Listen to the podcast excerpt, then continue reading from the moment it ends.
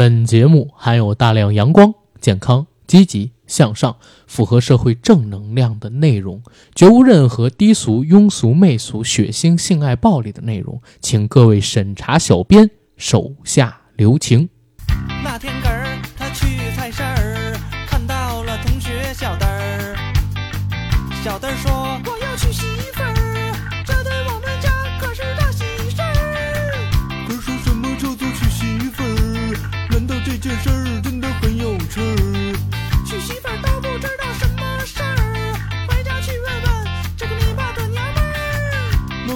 什么叫做娶媳妇儿？难道这件事儿真的很有趣儿？儿子，你这个傻笨笨儿，娶媳妇儿可不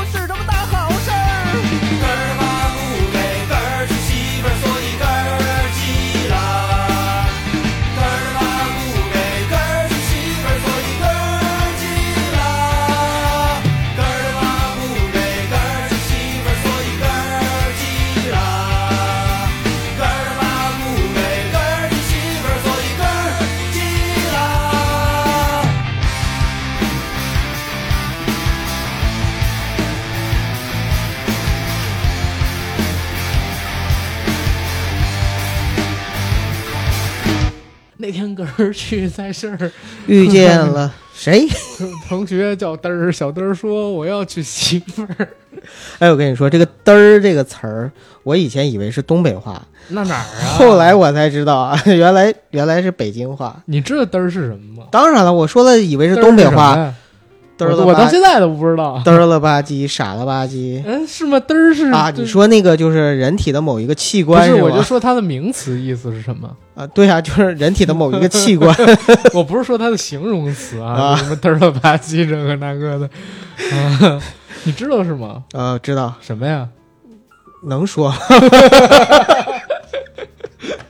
哎呀，你百。度去吧。但是这首歌不叫哏儿吗？啊，啊，但但是他同学叫小嘚儿哦，对，小嘚儿说我要去。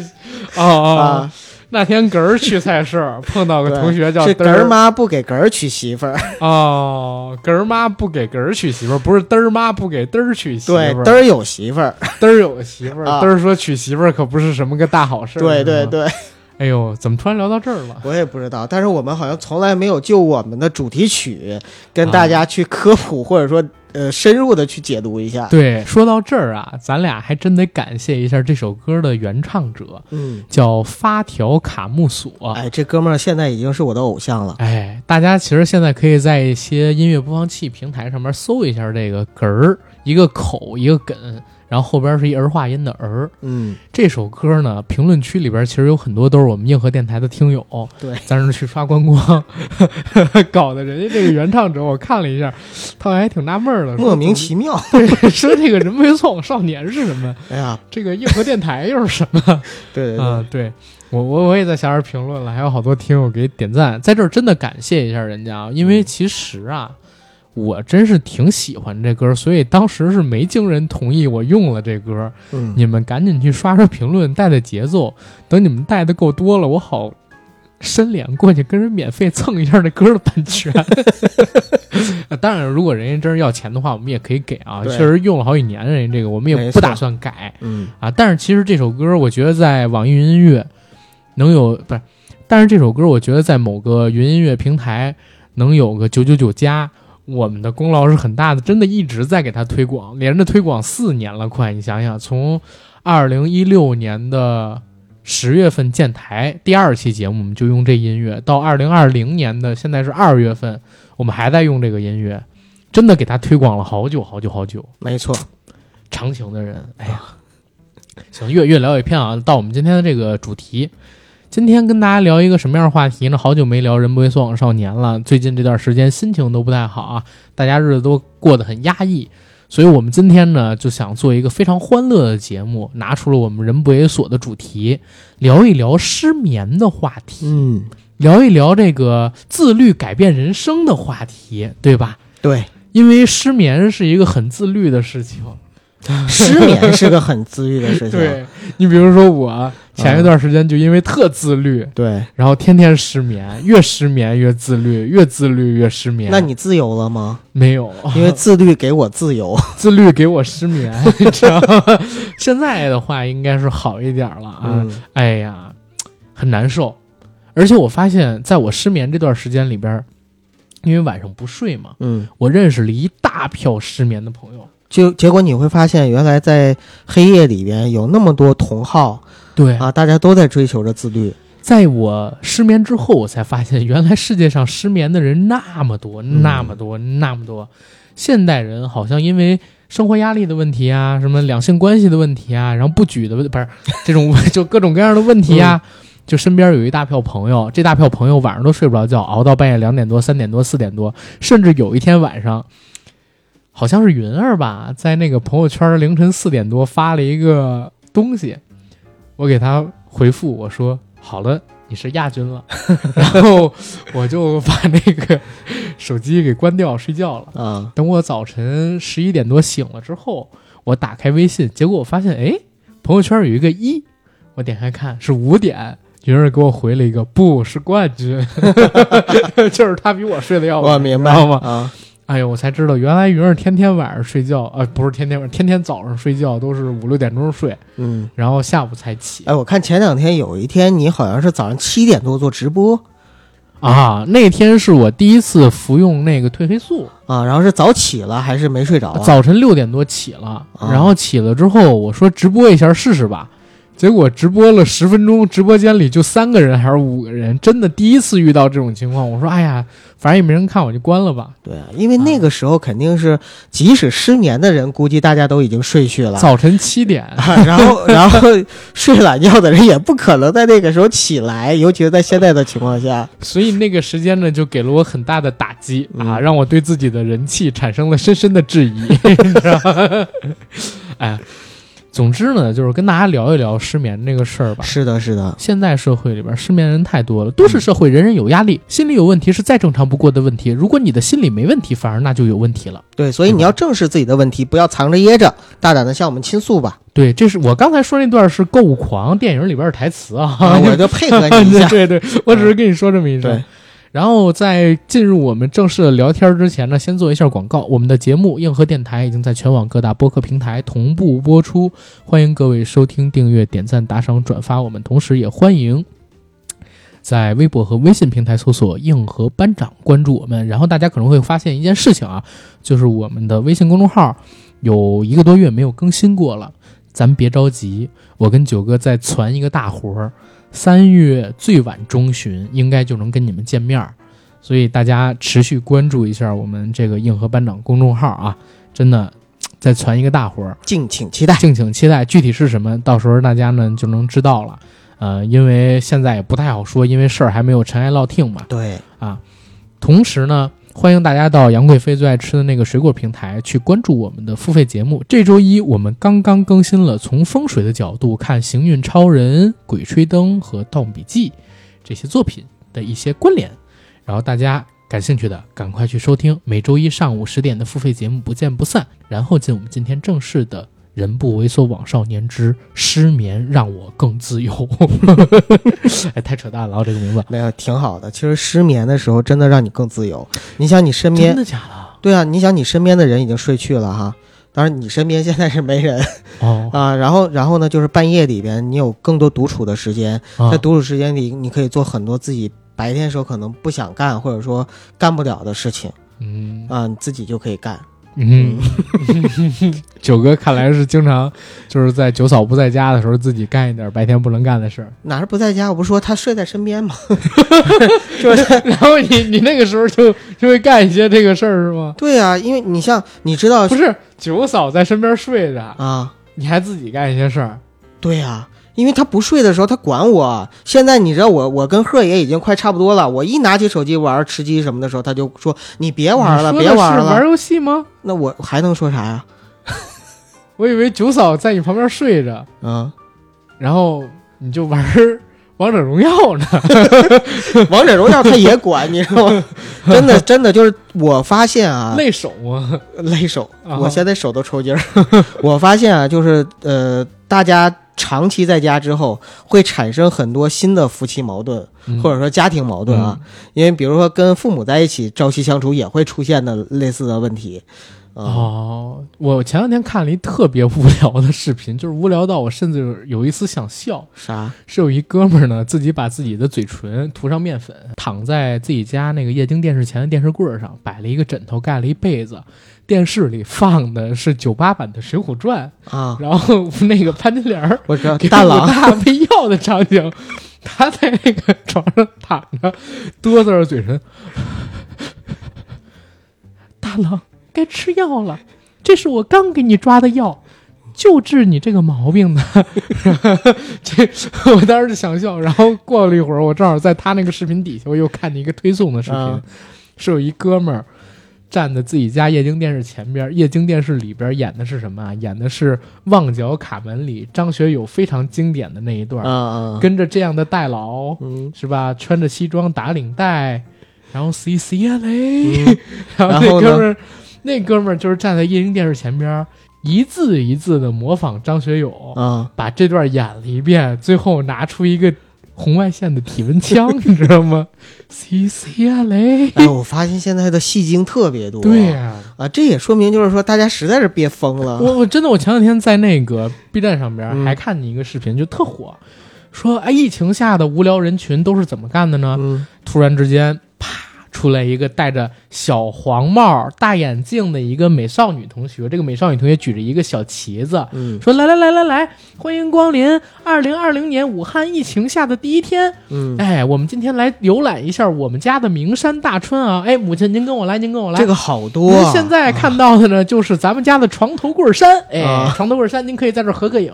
他母亲往床上一躺，跟着床头柜合个影。来来来，跟我走。这边呢是阳台风，嗯，您可以在这儿啊欣赏美丽的日光，然后开始这，但我觉得其实都挺神经病的，我觉得挺好玩的。是吗？啊，因为这个体现了我们的精神面貌，就大家实在是闲的蛋疼，是吧？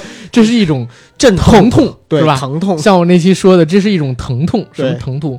民族的疼痛，民族的蛋疼闲的蛋疼的疼痛，对吧？嗯哎，但是说真的，大家都是闲的无聊。我是在疫情开始之后的这一段时间里边，完全睡不着觉。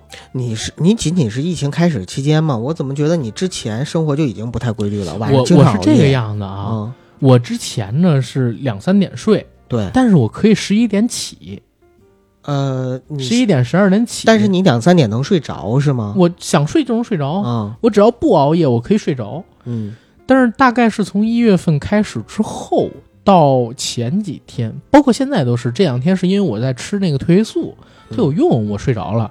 如果我不吃，就真的很难受，你知道吗？什么素？褪黑素？呃，哦咱们不是带货啊，不要这样。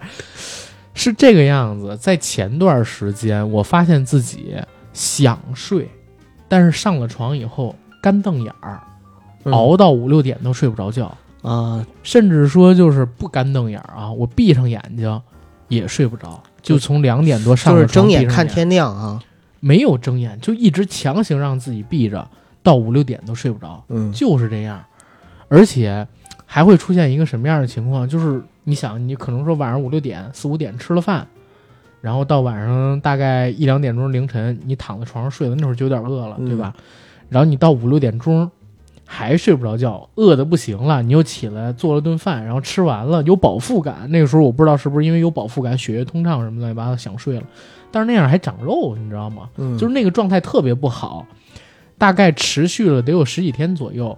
最严重的时候是在前两天吧，我一个朋友从这个外省市回来了，嗯约我见面嘛，嗯我去见他，去紫竹桥，我开车到那儿大概得有五十分钟左右。这两天也不堵车，但是也挺远的。是上午下午。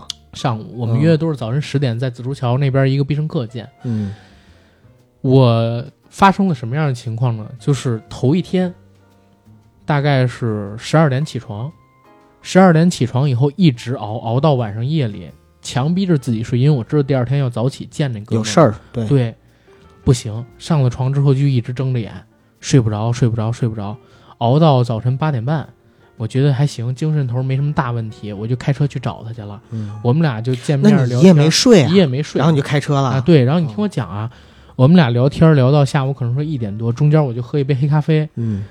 大概到两点我又开车往家走，那个时候就感觉精神头有点不太对，对呀、那不但是但是也还行。然后我到家之后，我说睡觉吧，两三点钟啊，躺在床上还是睡不着，嗯。就翻手机，然后看视频。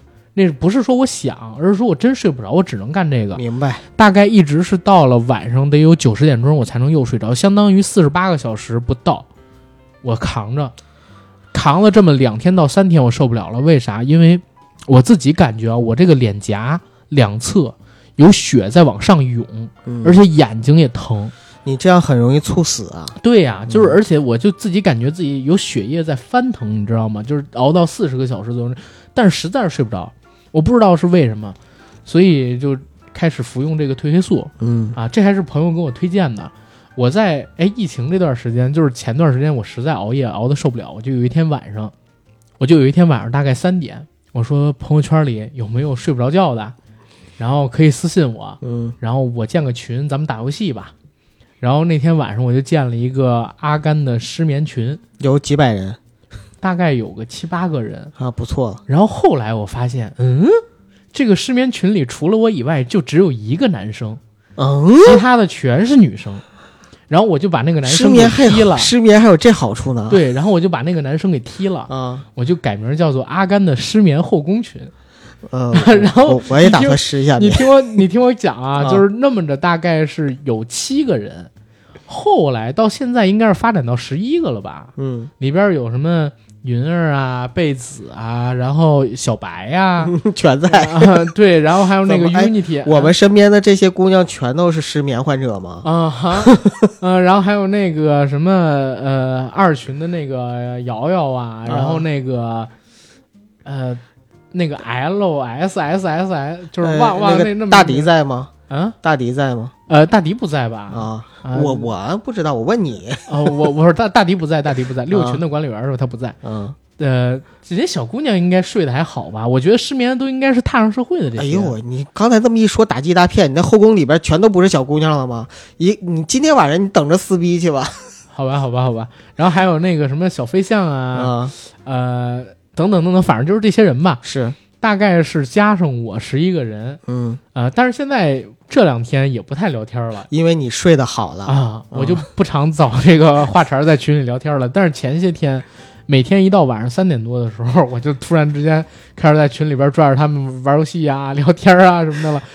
褪黑素这个药嗯。还是群里边那个就那个 L S S S 那那个名儿、哦。那个那女生推荐给我的呢，因为我知道她失眠，咋回事儿？有几天晚上四点多，真的四点多，他在群里边突然之间就冒头了，开始跟我聊天，一直聊到五点多。我说你不睡吗？他说他也失眠嗯，啊。我说后来有一天我就问他，就是那天我实在是四十个小时没睡觉，我肿的不行了，已经就真的感觉生理上面特不舒服。嗯，我说你失眠，你吃什么药治吗？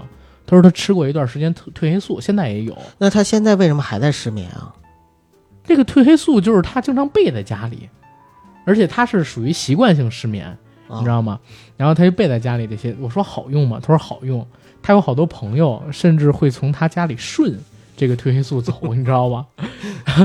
然后我 我就干了一个什么事儿？我说真的那么好用？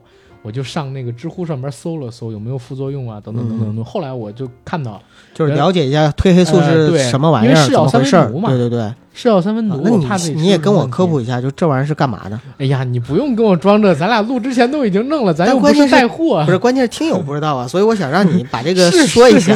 但是真实一点啊，九哥啊真诚一点，我们没带货，没带货，啊也不带牌，也不带品牌名嘛，吧？对对对，我是那天搜了一下，我看有没有副作副作用效果，因为是药三分毒。后来我才发现，褪黑素呢是人大脑当中的松果体会自然分泌的一种东西，嗯然后这个褪黑素会让你产生想睡眠的感觉，但是因为老熬夜的人，你这个松果体的生物钟是乱掉的，你知道吗？明白。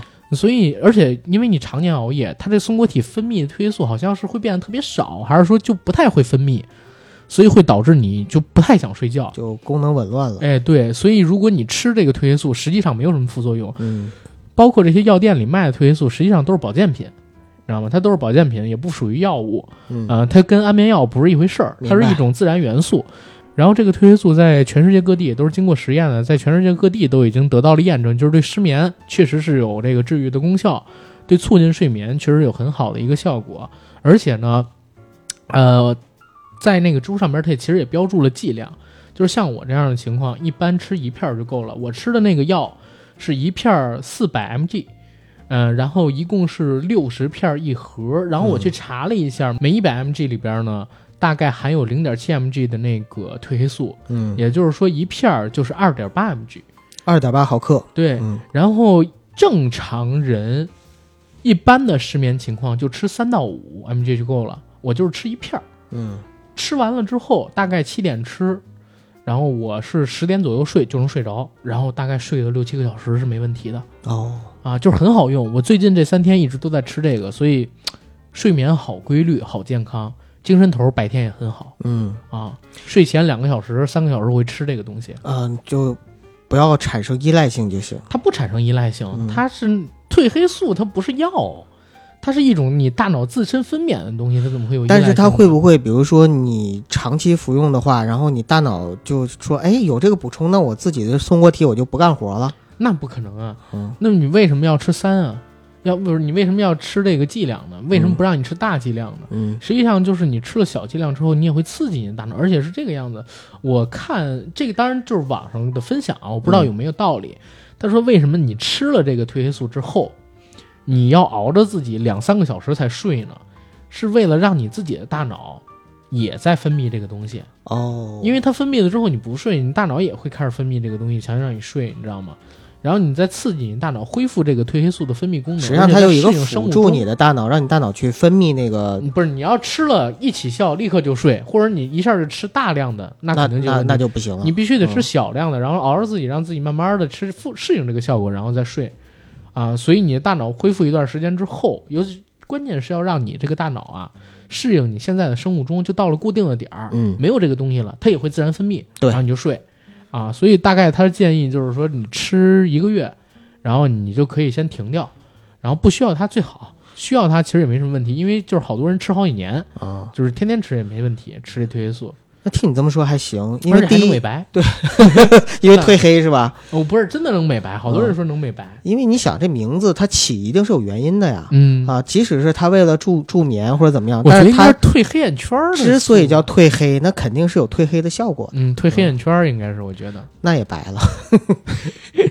关键是你这么说完之后，确实啊，第一它没有什么副作用，嗯第二呢，其实它更更大的作用不是说让你就睡觉，就像安眠药一样直接让你睡觉，而是帮助你去调整你的那个生物钟也好，或者大脑的机能、身体的机能，然后慢慢的就是到一个比较规律的状态。所以说你身体恢复起来了之后，到时候可能你就不失眠了，这是一件挺好的事情。对可惜我没有这样的症状，我要有的话，我也会买点吃。你真逗，你还渴望自己失眠是吗？没有，没有没有，你是不是为了认识小姐是有点小九的失眠后宫群？有点羡慕。但是我这个群现在都快解散了。啊！不要解散，你传给我。不，真的快解散是为啥？因为现在我这个失眠好了很多之后，我也不太在这个群里边说话了。嗯因为除了熬熬夜睡不着觉的时候，我也很难发现这个群的存在，你知道吗？啊，但是现在挺好玩，是在哪儿？有一个喜马拉雅的小姐姐进了这个群里，嗯，她每天四点起床。哎，能说喜马拉雅吗？可以啊，就是我是说那个平台，她不是平台的人，呃，关关键是这个审核她是喜马拉雅山的人。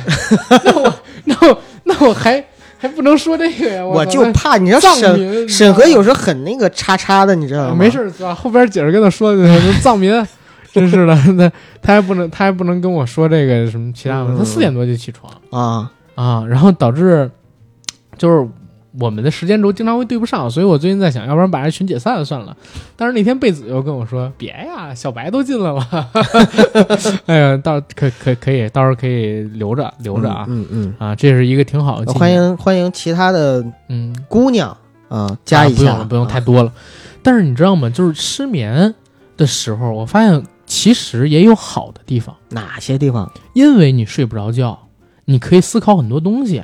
嗯就是我在失眠的那些天里边，我补了大量的剧，因为你晚上也睡不着，你白天也睡不着，白天睡不着你就看剧，晚上睡不着，你闭上眼也睡不着的情况下，那就只能也看剧看电影了。嗯啊，就一直熬着自己看这个，或者说就是找人聊天儿。那天晚上 跟那个 LS 那个姐们儿，我们聊到什么啊？从脑后插管儿一直聊到这个印度的蝗灾，嗯 然后又聊到韩国的疫情，然后就各种各样的神侃。突然发现，哎，其实，在失眠的这段时间里边，可以找到一些志同道合的好友，跟他们探讨一下人生，嗯，对吧？探讨一下自己之前没有拓展的知识面儿，也挺好，对吧？这也是额外的一个收获。是当然，能睡着是最好的了。对这个不推荐大家就是说刻意去失眠啊，只是说就是我们失眠的话，我们找点安慰。对，呃，你知道我最近遇到什么事儿吗？我晚上啊，有的时候会睡不着，但是这种睡不着是因为白天睡多了。我现在基本上早上，比如说九点多起来，然后吃个饭，没啥事儿，看会儿剧之后又睡了，比如十二点或一点就睡。呃，我有一个毛病，就是九草经常说我，我白天睡觉啊，一睡就起不来。一般他们睡个午觉就睡个半小时、一小时，撑死了吧？我一般一睡的话就会睡到黄昏，或者是太阳落山，一般四五个小时吧。然后，因为我觉得白天睡觉特别舒服，状态特逗，你知道就啊。我一睡就会睡到四五个小时，甚至太阳黄昏、太阳落山。不是你这么模仿，他们也看不见。不是，但是你你看一下很有意思啊，你知道吗？就嗯就是因为我觉得白天睡觉太舒服了，比晚上睡觉更舒服，而且我喜欢但是太阳你不觉得。很很耽误事儿吗？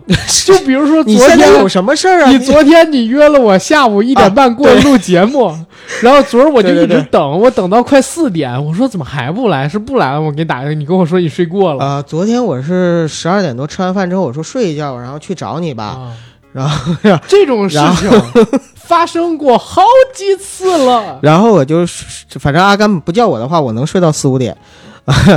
然后，然后，哎，我不是要说这个，我要说的是晚上就变精神了，然后基本上就到你屁！你晚上你照样也睡没有吧？哪儿啊？那会儿咱打游戏，啊你也说了自己只能打到十二点或者十二点半，然后就得睡。啊，对啊，就就能我能精神到十二点，然后我那你下午睡到可能说四五点，就啊十二点睡到四五点，啊你晚上你十二点还睡，又睡到早晨七八点。啊，对我我觉得我这个睡眠还是蛮规律的。哇塞，你就是你睡眠质量也太好了吧！嗯我我我真的就只能睡六七个小时。你知道吗，阿甘？就是我，我不知道为什么，我确实挺能睡的。呃，前两天的时候，呃，我不是跟你聊过，就是有一个小哥哥叫谁家的袁三，就是睡觉直播嘛。啊？当时我就觉得他能干的事儿，其实我也能干，只是我没那么干而已。你比人睡得还好玩儿。关键我呼噜打的比他还响呢。你睡着了之后，你 我睡着的时候一柱擎天啊！我是说那个手指，然后、啊然后我磨牙睡觉，呃，不是磨牙磨牙、打打呼噜放屁，翻身，对，什么都干。有什么都干啊、甚至说梦话啊，但是我不梦游，对，啊，哎所以你见过梦游的吗？我我真没见过，我前段时间我有一次怀疑自己梦游了，怎么呢？就是有一次是怎么着？我呢是在家里睡觉，嗯，迷迷糊糊醒过了，我在卫生间，你是说你清醒的时候发现自己在卫生间、啊干嘛呢？就是站着，你知道吗？但是我又回想，哦，好像迷迷瞪瞪，我是知道自己醒了了，然后那你这不是梦游，你就是睡迷我关键我不确定自己是做梦梦见我起来了，还是我是在醒着的时候起来去卫生间了。但是只有那么一次，那那这不算梦游、嗯啊，就是就是因为你最近神经衰弱，经常睡不着，失眠，然后睡眠质量也不太好。呃，我个人觉得症状像，因为我妈妈以前也是这样。可是你看我平时精神很亢奋，这两天晚上还看恐怖片儿，哎，神经衰弱就是这样，就是有一阵儿精神特别亢奋，但是呢，又有一阵儿呢，就是就说白了，就是该睡觉的时候吧，睡不着啊，然后呢，那个就是该精神时候，有时候又迷迷瞪瞪的，那该如何治疗这个神经衰弱呢？吃褪黑素吧。正经的，正经的我阿姨当时真不知道我妈妈就是较轻，她那个神经衰弱那段时间是更年期，然后现在，阿甘更年期来了，然后然后阿现在甘绝经了，绝经二十六年了是吗？反正反正现在老太太还好，是 我绝经的年数可能比阿姨还要嗯长，，早更了就是是？不是我绝经的年数肯肯定是要比阿姨长吧？是是是我二十六年没没没更过，对吧？没经没过，过，对，没经过啊。然后我在想一个什么问题，你知道嗯吗？就是前段时间为了治疗这个失眠，我买了好几种药，刚才九哥来的时候，我给九哥，看了，看了有中药有西药，呃，有这个六味地黄丸，呃，不是，那是后买的，啊。先买那叫什么安什么血什么丸，养神丸，安血养神丸。那也是中药的吧？啊、好像是，嗯。但是那个就是我也不是处方药，想买就能买，啊，知道吗？因为为什么？因为前段时间我大概失眠了一个多月左右，就每天都很不精神。你没看大夫是吗？我没有啊，嗯。疫情，大哥，我还往医院跑。啊，可以去。然后有嗯几天，有几天真的失眠很严重的时候，大家知道吗？我说说一个情况啊，我就是在快速的蹲下起身时，眼睛会发黑。嗯之后我就觉得是不是我自己肾虚啊，还是怎么着，有这样的毛病，啊，我就买了那个什么，呃，安血养生丸。后来呢，我发现没什么用，而且就是好多网上的人说这个别不要买，不要买，真的没有用。说让我买那什么六味地黄丸，嗯，我买了点吃也没怎么管用，但是哎不是很很管用啊能，管用啊，补肾了。对，你知道吗？就是补的我很躁动，你知道吗？但是对于失眠没有帮助，你知道吗？关键我不吃那个，我也挺躁动的。这 年纪这岁数，对对对，对吧？后来呢，就是还真的是这个褪黑素。我昨天我还特地谢了谢那个那女生 L S 什么什么的小姐呃姐我，我忘了她那名了。她那是一个 L，、嗯一一长串 S。L 斯呃对对对对对。然后我特地谢谢，我说太谢谢你了。然后这个褪黑素吃下以后睡意盎然，嗯然后我就睡着了。第二天我看他还给我回了个什么，是吧吧就，但是从这儿你能看得到这个东西真的很好用，你嗯知道吗？有效果。啊！我这几天真的就睡得很舒服嗯，啊，基本上吃完之后保持六七个小时睡眠绝对是没问题的，但是你睡眠还是慢慢调整吧比。我要少哎。因为我感觉你咱俩平时就是？对你平时是不是都是睡眠呃最多就是六七个小时、七八个小时那样子？嗯，我我是这样，啊从我上班开始，然后呢，睡眠就比上学的时候少了很多。啊，然后从去年咱自己出来干开始，嗯就真的越来越睡眠质量不行，嗯而且今年相当于就是从一月份开始，压力大，嗯想的事儿也多，嗯然后各种糟心的事儿。我我刚才我就说咱俩有很大的区别，你知道吗，九哥？你你是属于那种好多烦心事儿进不了你心的人，就是你还是比较乐天的，该睡觉就睡觉。我真不是那种，嗯我是如果有个什么事儿，呃，摆在面前了，我肯定得想法儿把这事儿给弄过去，要不然的话，我就一直在这儿烦躁着。是知道吗？我必须得把这事儿给解决，要是不解决，我就一直在这儿烦心着、烦心着、烦心着。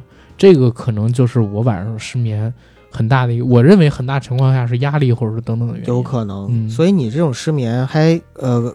一方面是生理上面的，可能是我刚才还在想，会不会跟你这个最近就是健身或运动什么有关系？我觉得跟这没关系吧。去年你想想跟，就是咱俩五月份开始，我就经常两三点睡啊，对吧？啊、然后另一方面就是在心理上面，可能压力过大也也是有直接关系的，包括思虑过重啊，等等等等这些东西。嗯嗯可能吧。哎，还是想开点吧，劝你想开点儿。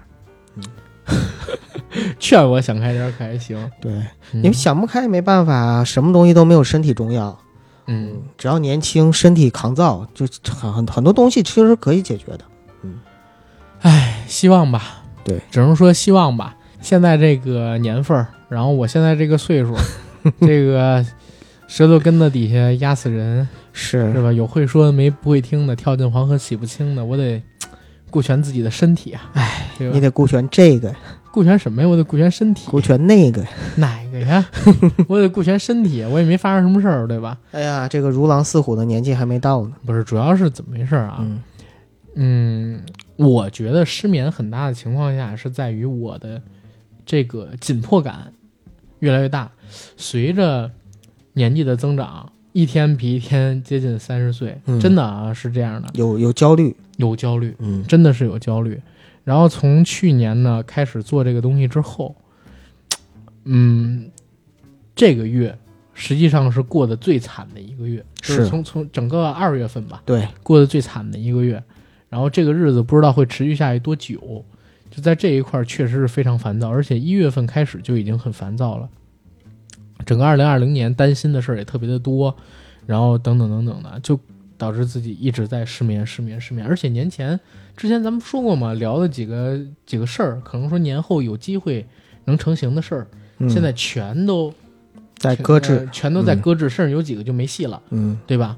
然后我一直在为这几个事儿烦，就是很多事情吧，杂七杂八的，包括还有这个情感上面的问题，嗯，杂七杂八的事情就全都掺和在一起。哎呦，感觉，哎呦，感觉自己反而是承担了非常大的压力，所以所以就一直睡不好。其实我个人还就是旁观者清吧，就是我我看着你的时候，我还很心疼在哪儿呢？就是觉得你身边其实真的缺一个人，行了，换个话题吧。真的缺一个，因为是这样的，有的时候两个人在一起互相开解着或者互相陪伴着，嗯有些东西确实是可以缓解压力的。你再这么聊下去，又要出事儿了，九哥。哎，我就这么一说啊，嗯，啊，对。哎呀，哎，欢快欢快起来啊，欢快起来啊！这不是要聊一个欢快的？对呀、这但但欢快起来，但是你失眠这个东西怎么欢乐呢？失眠的时候干了很多有意思的事儿啊。嗯哎，我给你讲一个挺有意思的事儿。前两天因为失眠，我就开始查有关于蝗灾的东西，嗯然后我就从历史上发生过的那些知名的蝗灾开始查起，一直查为什么会诞生蝗灾，又为什么蝗灾会突然之间消失不见。哎，你说说我听听，这我还真没研究过。其实就以这一次的蝗灾为例，嗯是因为在二零一八年的时候发生了几场非常大的降水。嗯。因为在适宜的环境里边，就这种蝗虫，为什么说它叫蝗灾呀、在这种适宜的环境里边，它的生殖效率是平时的几十倍，嗯。所以在大概一年前、两年前的那种呃降雨之后，它的族群数量就比往常多了几十倍，而这几十倍通过不断的迁移，吃各种地方的粮食，因为它人数，因为它的这个种群数量实在太多了嘛，嗯并不是靠这个简单的人力可以解决的，对吧？所以越吃就越成长，越成长就越多，越吃就越成长，越成长就越多。但是它在自然界没有天敌吗？当这个蝗灾出现了之后，嗯除非它吃完了的东西没东西可吃，否则的话，它的天敌都是失效的。哦因为你想啊，它是一种，比如说咱们自然界有一个生物链，这个生物链呢，它是维持在一个平衡的范围内。比如说大家都是一到五，或者说一到十，那好，我是零，我是十一，可能影响都不大。但是我突然之间有一环变成正的一百，或者说变成负的五十，那这整个生物链它是要崩的。嗯，对？吧？它上一环跟下一环它就是衔不上。比如说，是老虎吃兔子，兔子的数量是老虎的十倍，嗯对吧？那老虎吃掉兔子的量，大概跟这个兔子正常繁衍量差不多，还能导致这个自然界是一个比较平衡的状态。但是突然有一段时间里边，这兔子疯狂繁殖，它的数量是老虎的五百倍。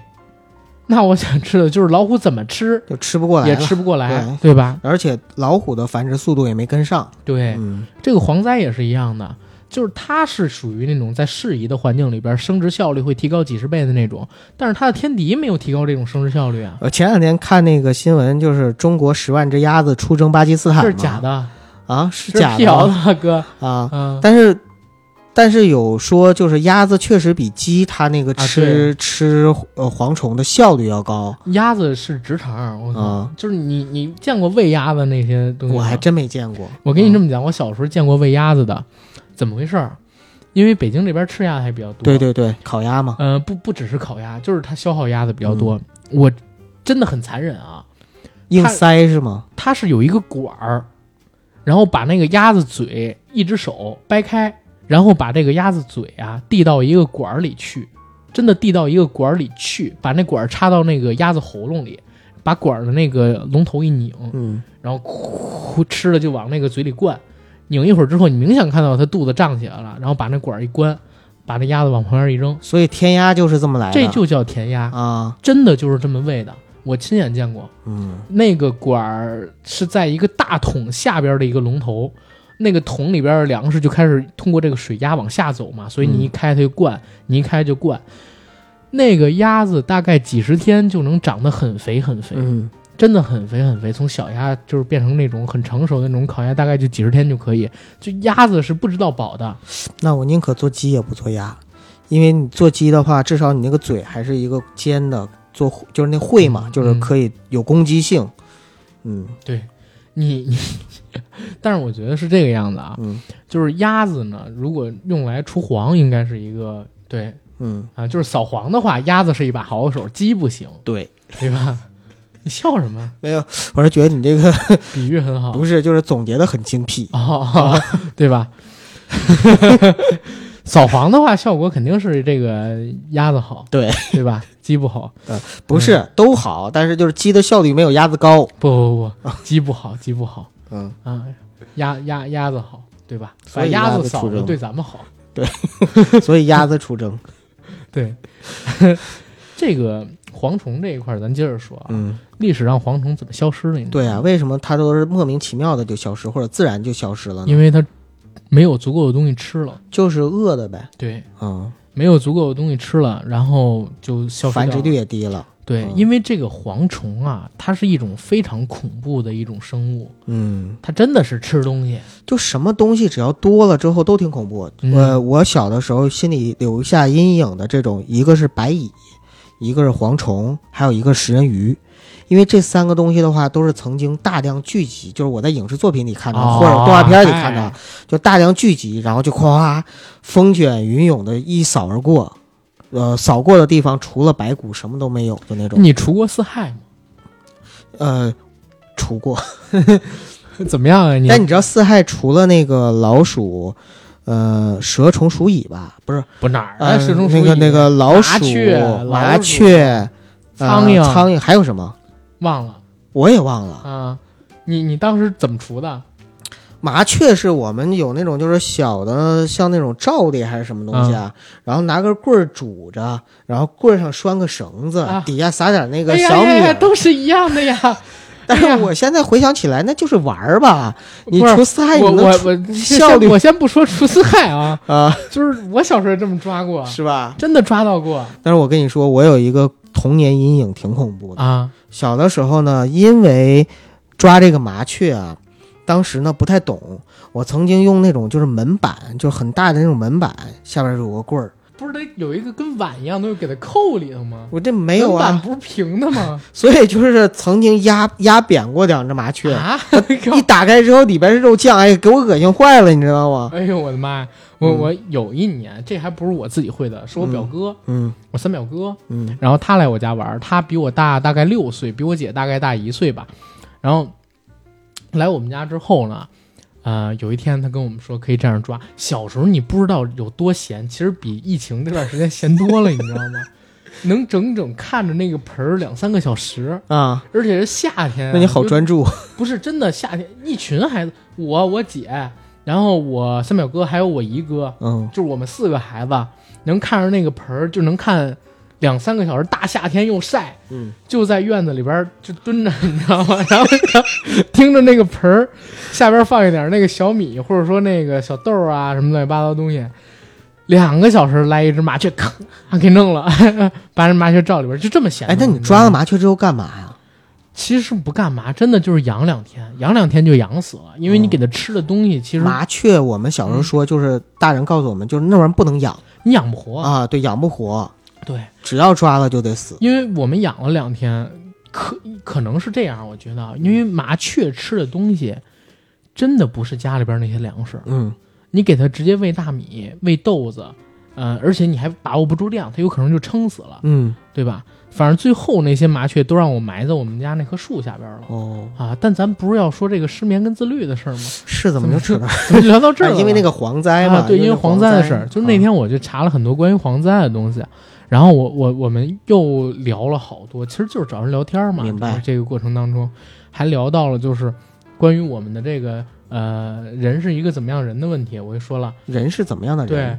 我就找到了以前给你看过的一个我那会儿发在 Facebook 上面的一个个人介绍，啊，知道吗？啊就是个人信仰偏自由派然后那个嗯、呃爱国主义大于爱那什么主义。嗯啊，然后喜爱日本流行文化，嗯但是讨厌日本军国主义，坚持钓鱼岛是中国的，是吧？然后不仇台，嗯呃，只喷仇中的，绝大多数的嗯台湾同胞，我认为都是普通人，嗯，对吧？绝无敌视心情。嗯然后不反美，但是敢为了中国跟老美这个死磕，嗯，是吧？敢去大使馆啊，对，呃，可能吧。然后那个什么，办签证，我要啊去美国。讨厌一言堂，我这是嗯。茶楼，对。然后不是那个绿厅，嗯，广开言路，鼓励大家喷我，当然嗯。我也会喷大家。然后那个讨厌战狼派，讨厌民粹主义，嗯。嗯、然后科技狂热鼓吹派，嗯。支持脑后插管，嗯，等等等等的东西，就就是把那个东西跟跟人发散性的聊了好久。其其实我想了想，我觉得本质上边，其实我这没有什么该被喷的地儿哈，嗯没有啊。啊，为什么要被喷？谁喷你啊？我就怕你知道吗？啊我就怕这些这些东西未来会成为我吃苦头的理由，你知道吗？啊，就是现在这个现在是对，现在这个，我我今天发一条微博，就是现在呢，你在微博上或者在任何一个地方看到的网友，他就分成两派，一派是没头脑，一派是不高兴。嗯，就是没头脑那帮人呢，就是什么东西都拥护，然后高兴，嗯然后那个好，然后不高兴那一派呢，就是什么东西都不好，不应该，反对。然后所以啊两派打的还特别的激烈，你知道吗？有的时候你是你你不人不不跟你讲道理，就比如说看到你说的这些自我介绍的时候，人家不会跟你去讲道理，说你啊这个哪个地方不好啊怎么样会先对。号入座，说你凭什么讨厌民粹，你知道吗？他会先站在一个预设的立场上去喷你，啊，然后或者他说凭什么你爱国不爱那什么？呃，对对吧对对对对，这这么说，但是我就觉得吧，哎哎呀，算了，我们不要再消耗剩余价值了，我们接着往下说。没毛病。对，在这种过程当中，我就发现，哎，失眠它也是一个好事儿。嗯，为什么呢？因为你可以通过这个找到很多好玩的朋友，哎，对吧？像我我认识的那几个，就是通过这次失眠认识几个人啊。嗯云儿呢，我也不知道他为什么失眠，他就是要当冠军，可能 你知道吗？然后那个叫呃瑶瑶的，嗯他是一经纪人，嗯然后呢，他是因为这段时间没工作，对吧？艺人也不拍戏，嗯然后他们后来也工作了，但是是远程还是怎么着，我也不知道都是在家嘛。啊。对，所以也上不了班儿，相当于嗯就天天也熬夜，而且人家比我健康多了，就是人家早晨可能说四五点钟睡，睡到大下午一概下两点钟啊午睡到中午，啊然后中午吃个饭，人家还干点别的事儿，下午到五六点钟人家还午睡，每天都午睡 哎呦，周五下午五六点钟午睡。啊。对，然后那个 L S 的那个女孩，嗯她是做这个室内设计的，现在也是在家办公。早晨四五点钟等人睡了觉之后，可能说中午起来，哎呀，中午起来人家在家里边忙忙会儿，人家晚上还搞直播，你知道吗？还游戏直播，我靠！然后 还找一群朋友在那打游戏。我哎，我这两天还发现，好像因为我睡睡不着觉嘛，嗯，我买了大概三四个游戏，然后我在那个 电脑上全都给打通关了。阿甘，你知道吗？就是同人不同命啊！你也认识朋友，我也认识朋友。嗯我这段时间因为玩游戏也认识了很多朋友，但我发现我这些朋友怎么都是坑友呢？我认识一个沈阳哥们儿，你知道吗？嗯这哥们儿你怎么都认识男的？那女的九嫂也不让啊，就是那为什么我认识的女？啊、因为没有九嫂这样的人管你啊。嗯，就就我我我认识这哥们儿就就是也是咱们听友说九哥，我我现在的目标就是带你上王者啊，因为我有一个目标是上王者。然后结果我跟他打前两把的时候还行，老张也跟我们一起打，结果老张走了之后就开始连输，然后后来就连跪，然后就是跟他。在玩的时候，现在他也 他也不找我玩了，推说是这个网络信号不好，怕连累我，王者跟吃鸡我又给他都卸载了。应该的。嗯，嗯。我我这两天打游戏还遇到一个好玩的一个事儿，就是一个呃蒙内蒙的小姐姐，啊，然后我跟这小姐姐聊，我说，哎，你们内蒙人是不是那个三岁就会骑马，嗯嗯，然后四岁就会摔跤？嗯，他说怎么可能呢？三岁会骑马，四岁，我说那怎么不可能？就是因为三岁会骑马，所以四岁才会摔跤嘛。晚了点儿了吧？你跟三岁骑马，直接就摔。跤，什么摔死人摔跤？你以为是自行车呢？你骑马上摔三岁。怎么回事啊？跟人认识了，这是有一天在直播的时候，嗯，他在那个喜马拉雅上面听别人直播，偶尔逛到咱直播间，哦，然后被人忽悠着，就不知道怎么回事就加了我的微信。哦，然后加了我微信之后呢，有一问，哎，腾讯的小姐姐。嗯，然后我这之前想开那个微信公众号的评论功能嘛，我就一直巴结人家，但是那那是之前啊，后来发现他不是那部门的，我就不搭茬了。现实。你不是吗？难道？然后就过了一段时间，嗯就在最近这段时间太无聊了，我在家，他也在家，然后打游戏的时候发现这姐们儿在，你知道吗？然后我们就一起打游戏，嗯他打的是挺好。然后王者的名儿叫什么？你的电竞女友，然后什么乱七八糟的，每天找一群人，然后说要带我，他是开直播吗？不开啊啊啊！腾讯的成员儿哦，啊，但是挺有意思的，挺好玩的。嗯然后，呃，我之前也给他拉到那个失眠群里边去，但他根本就不失眠，你知道吗？所以前两天他就退掉了 嗯啊。后后来也挺有意思的吧，告诉了我很多我的认知啊是错误的事情，嗯，比如说我觉得什么内蒙人都不吃主食啊，或者说很少吃主食啊，结果发现他家吃炸酱面比我吃的还勤。内蒙人应该都是吃牛羊肉比较多，结果发现也不是嗯啊，人家也是很正常的饮食，你知道吗？对你说的那些，可能现在外蒙会多一些。啊，外蒙会多一些，嗯或者说现在还在牧场的那些可能会多一些，牧区的可能会多一些，对吧？而且人家就不算是蒙古族，啊，其实啊很多、人是元建的时候过去的汉族，就是很多现在城市化了之后啊，嗯少数民族的特色的东西真的保留的不多了，尤其是在城市生活的话。对。但是其实这也是一种好事，也是一种坏事，嗯对吧？对这种传统文化的遗失肯定是坏事，但是呢，嗯，让这些人走向城市，其实也有可能给他们的民族带来一些好处，对吧？是，但是都是双刃剑，都是哎，双刃剑。融合的嘛。我昨天看《非正式会谈》第四季的时候，陈明正好还就这个话题聊了一下。陈明啊，啊，他就说那个，其实传统文化这块儿呢是应该保留，然后应该呢去传承。为什么呢？因为你很多的时候，如果你传传统文化不知道了之后，你会缺失很多在知识结构上面，在认知上面对这个世界的一些认知。嗯，你完全就是一种刻板印象或者说标准化的东西，但实际上你会发现很多东西就没意思了，这个世界变得无趣了，然后你你的生活也变得无趣了。嗯，所以传统文化这个东西呢，是你得有，然后你得去你喜欢你就去追求，当然不不强迫任何一个人，哪怕他是这个传统文化的最后一个传承者，也不强迫说你一定要去继承他或者怎么样，这都是个人选择。啊，嗯哎，你说到这儿，突然让我想到一个节目，哎，一个小视频，大家可以去搜一搜，在 B 站上也好，在微博上也好，有一个演出叫《最后的墨西干人》，啊，对对那个歌特别好然后我一直很很纳闷，就是说他前面就那个印第安人啊，墨西哥人，墨西 墨西干人，就他前面不是放了一个就是特别小的嗯那个人形的那个，啊有人说那个是真人，什么真人啊？那个就是一个那个手工制品，所以我就觉得很好奇嘛，就是真人能缩到那么小吗？那不能啊！但是也有一些人说，就是比如说人的头骨啊、骷不髅什么的，它是真的能够缩成特别特别小不要不要这么说，不要这么。因为那个东西是怎么回事？就是最后的墨西哥人，它嗯是九十年代出的一部电影，嗯它的名字。然后在这个电影里边出现的这个配乐，这个配乐呢，然后被一个行为艺术家，当然也是音乐家，嗯他本身就是加以改编了，用自己原始的这个土著族的一些乐器跟个人的吟唱，把这个音乐变成了一个类似于街头表演一样嗯形式的东西。大概是在零四年左右，它成型的就开始在演，嗯然后突然之间是在几几年，零八年、零九年左右火起来了。一零年左右的用这种手机拍摄的形式发到了那个油管啊，或者说其他地方。最近这两年，他其实在国内演出，嗯，知道吗？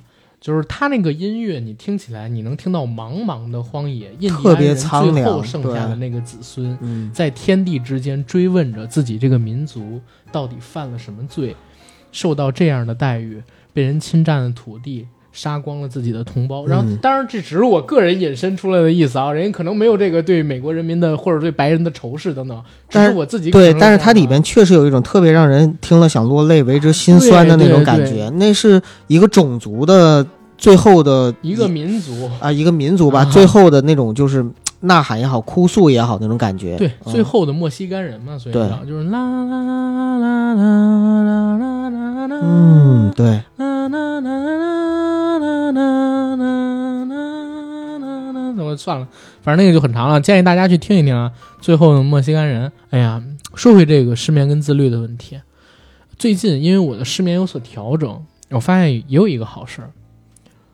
我在白天的时候清醒的或者说振奋的时间变多了。嗯我可以很合理的分配我自己的时间。你比如说像今天，我凌晨两点多就醒了，有点太早了吧 不？是因为我昨天想试一下那个药好用不好用，嗯我就大概七点吃了药，八点我就睡了。哦，嗯八八点睡到睡了六个小时，六个小时。所以，嗯，今天白天大概到现在为止，我我其实现在有一点点困意了。我也觉得你两点就起来，到现在也应该睡觉了才对。嗯，对，嗯，现在就该睡觉了吗？不是是这样啊，就是我凌晨两点到现在，可可能才十三四个小时啊、我我曾经也也就是为了想早起，所以我早睡。就是我曾经也是七八点钟的时候就睡了，但现在有点有点忒早了。不是，但是我发现就是即使那样，我还是会早上八九点钟才起，我不知道为什么。然后所以你两点多醒的话，嗯我我觉得是在我看来就你会你听我讲困了，你这个时候不是你听我讲，你嗯不是早晨八九点钟起，你是闹钟就设到八九点钟，你知道吗？闹钟几点叫你，你连闹钟要不叫你啊，你可能你就 see you tomorrow，你知道吗？就后天见了，你知道吗？都不是第二天早晨了呃，就是我以为日历我早翻了一篇儿，啊，是吗？嗯，哎呦，那可能是因为你你真是属于能睡的，我感觉是，嗯，就好几次，我每次找你的时候，哎呦，我睡过了，就是好几次都是你回我都得过四五个小时或者什么时间。哎，现在人生乐趣太少了，只有在梦中的话还能够保有一丝快乐。这工作一会儿不好吗？你这非把工作拖到后边吗？真的是。但是我我只是说那啥，现在的话我应该不是特别困，今天我还是想恢复到十点，我打算，呃，最近这一个月时间吧，就控制在十点半或者十一点左右睡。呃，对，其实那是最好的，就是哎正常的生理作息也是十点到十一点之间入对对对睡最好，别太早了睡，然后太早起也不好。早晨可以六七点钟起，七八点钟起，呃，你哪怕是四点起都比两点起强。而且我起来之后啊，可以看剧，嗯，对吧？可以看片子，然后还可以运会儿动。啊，运动就算了，我怕楼底下被我吵醒又报警。哎，早上你们小区能出门吗？六点来钟的时候，当然可以啊。那可以晨跑。哦，你说晨跑，啊晨我我一般啊都是夜跑，我不晨跑。哦，嗯，夜跑还是挺舒服的。我记得之前是看王石还是潘石屹，应该潘石屹，嗯，每天早上的时候都是三点半到四点半起来，然后起来了之后去跑步。你说，哎，真的说到这儿，你知道潘石屹几点睡吗？几点睡？潘石屹一般都十二点睡。那他睡得也太晚了。我跟你讲，很多大佬都是特别能熬夜，特别不需要睡。哎，对，说到这儿，我刚才说我是生理上面那种嘛，嗯，然后我我刚才不是说有一姑娘叫 L S 那个姑娘嘛？嗯对吧？嗯，她为什么就是失眠？我跟她聊过，她说是自己觉得时间不够用，要把时间分配的很满才可以，哦就这样导致她失眠。那是其实她有主动选择主动的。选择，对对对。对，我是扛不住，她这个身体让我必须失眠。其实你曾经幻想过，就是说，如果我能够不睡觉，因为我那当然有，呃，因为比如说小的时候看《机器猫》，就《哆啦 A 梦》里边曾经嗯有一集嘛，就是呃，大雄他是那时候还叫康夫，你知道我在动画片里看。的，就是呃，就是晚变成晚上的时候，他一个人在街上游荡，然后嗯。白天睡觉。嗯呃，还有一次是好像是他就是就就不睡觉嘛，就一天变成二十四小时，玩的时间变多了。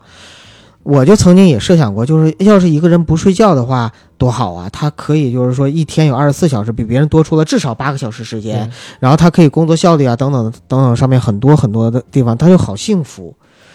但是我我后来也有想过，就是幸福的定义是什么呢？对我来说，吃得好、睡得香就是幸福。然后我睡得香取消了，然后为了节食、为了健身，我还吃的还吃不好。哥，你别提健身了，行吗？你哪儿健身了？我天哪！我我说你，我说你，我我 我也没有啊，我我这两天还反弹了点儿，是吗？我反弹了大概得有七八斤吧。但是你饮食比我好多了啊、嗯你饮食比我健康多了吗？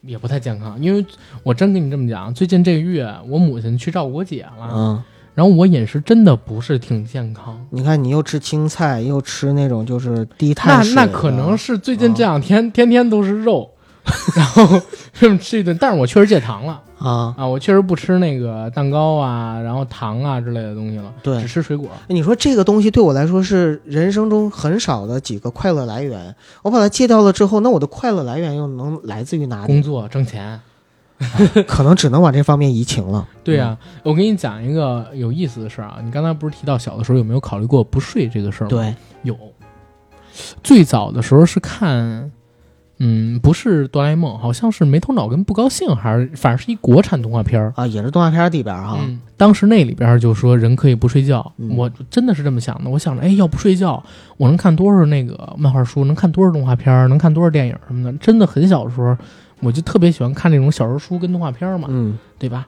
然后天天翻这些，我就想，哎呀，要不睡觉，天天看电视，晚上也没有大人管。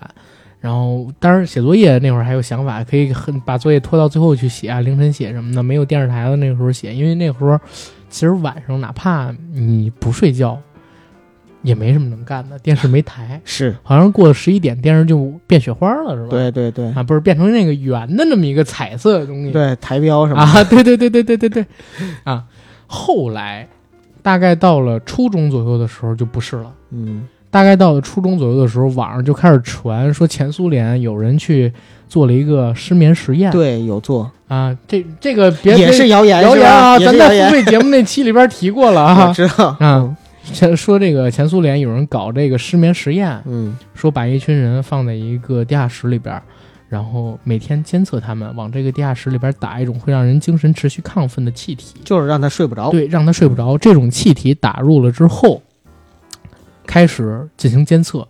第一天、第二天还都很正常，正常吃饭。等到第三天、第四天之后，有一些人呢就开始嘴唇留下的那种口水，然后精神开始恍惚，跟他说话他不搭茬儿，嗯然后让他吃饭他也不吃饭。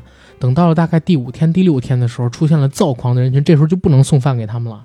这种躁狂的人群嘴里边发出那种呜呜的跟野兽一样的叫声，然后自己抓自己，互相打骂等等等等的，送饭的人员就不进去了。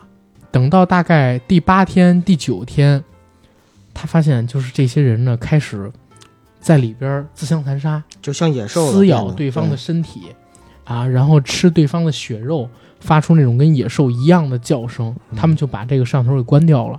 大概过了十五天之后，他们又把这个摄像头打开，发现人还活着，但是这些人呢，自己在撕自己的身体上面的肌肉啊、骨头啊，然后等等等等的东西，啊、已经完全不是人形了。每个人在揪扯着自己的这个头发，浑身都是鲜血淋漓的。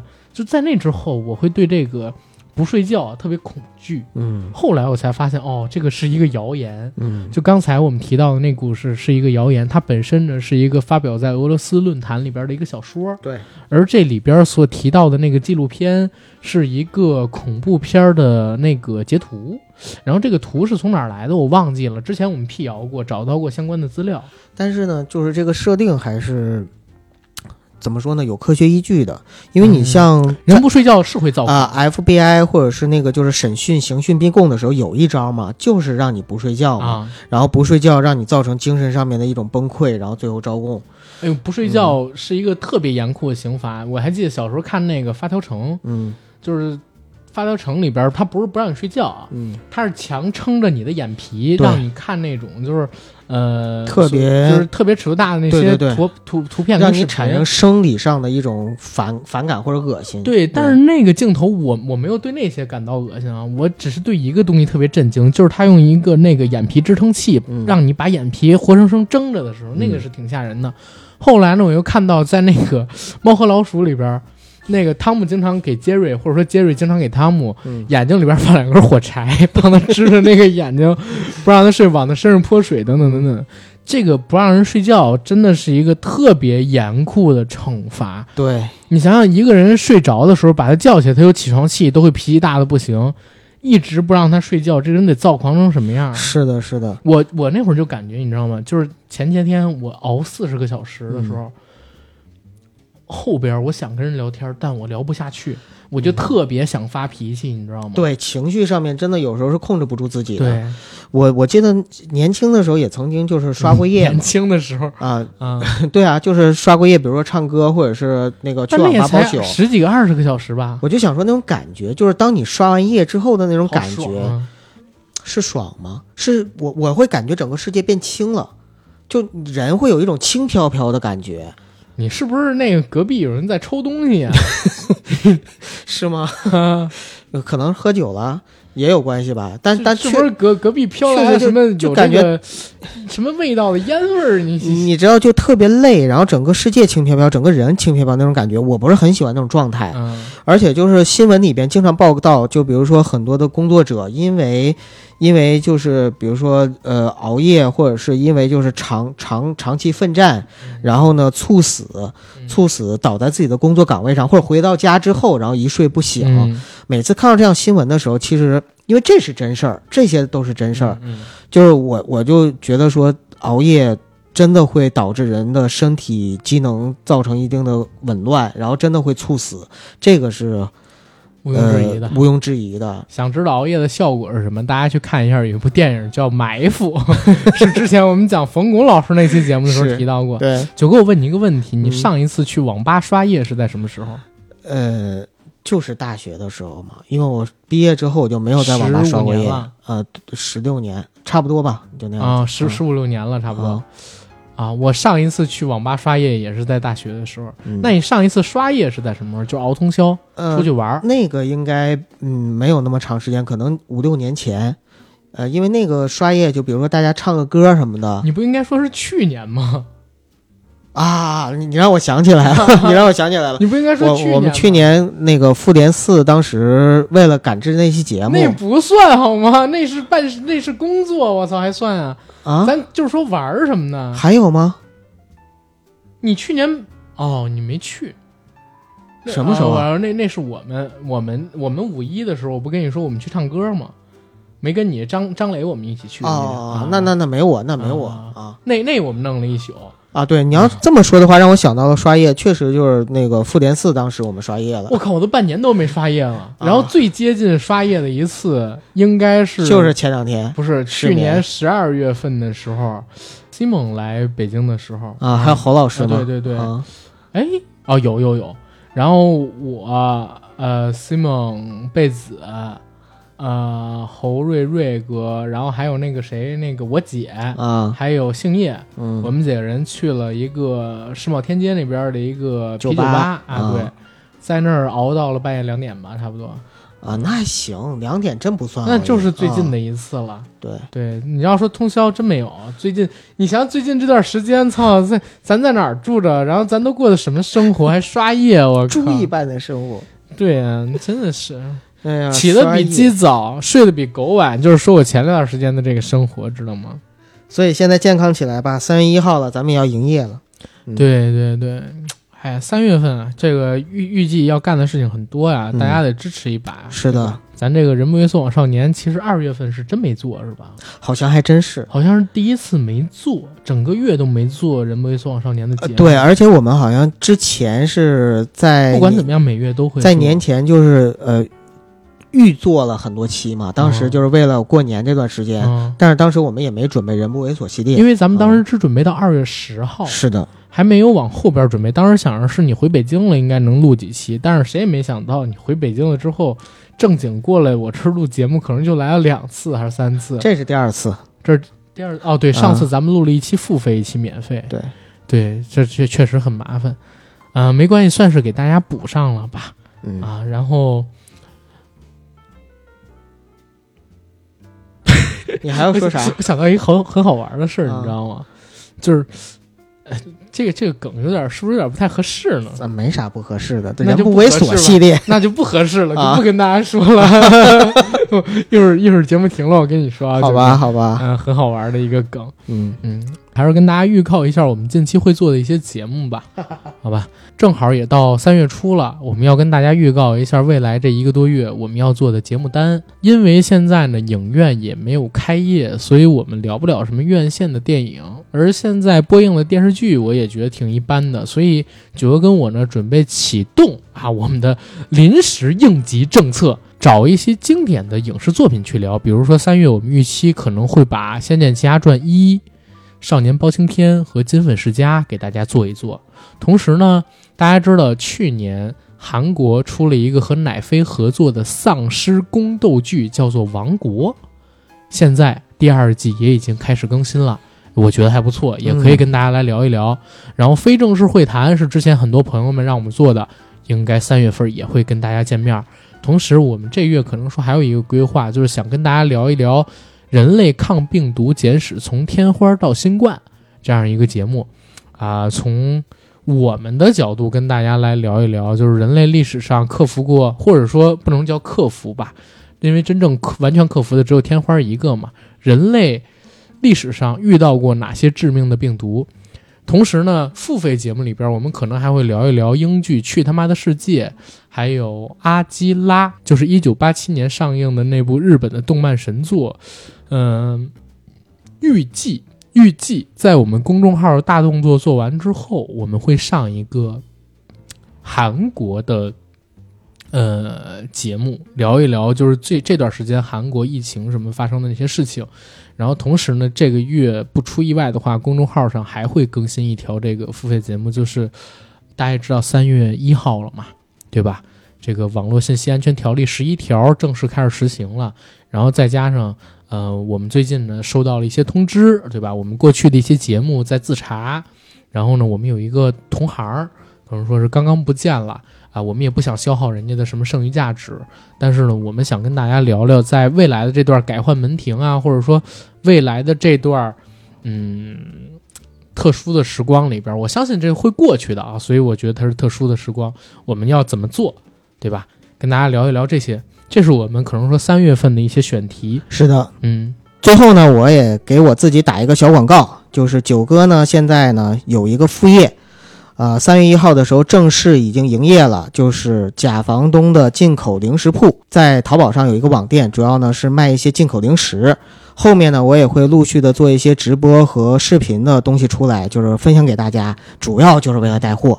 假房东的假是西贝假是吧？对，西贝假房东就是呃租房那个房东。这个就不用说了。所以大家如果在淘宝上直接搜“假房东”，就能搜到我的店铺了啊！啊希望大家去支持，OK，然后大家去支持一把。那我们这期的节目可以到这儿了，谢谢大家。拜拜。